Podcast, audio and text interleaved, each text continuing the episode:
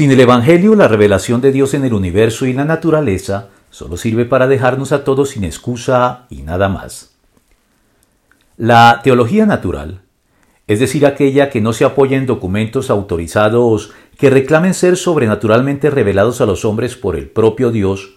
sino tan solo en las propiedades y características reflejadas por el universo y la naturaleza,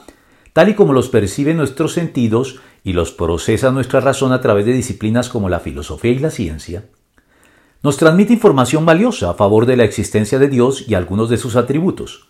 pero no logra mucho más en el propósito de permitirnos conocerlo y relacionarnos personalmente con Él en los mejores y más autorizados y seguros términos, incluyendo por supuesto lo que necesitamos para ser redimidos de nuestra muy defectuosa condición moral, producto de la caída, así como de la consecuente perdición eterna que pesa sobre todos los hombres si Dios nos dejara a nuestra suerte.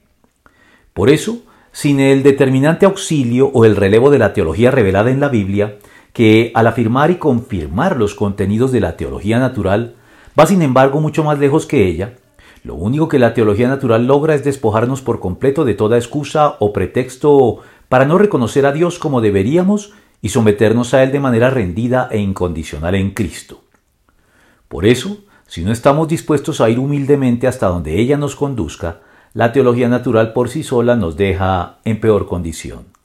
Porque desde la creación del mundo las cualidades invisibles de Dios, es decir, su eterno poder y su naturaleza divina, se perciben claramente a través de lo que Él creó, de modo que nadie tiene excusa. Romanos 1.20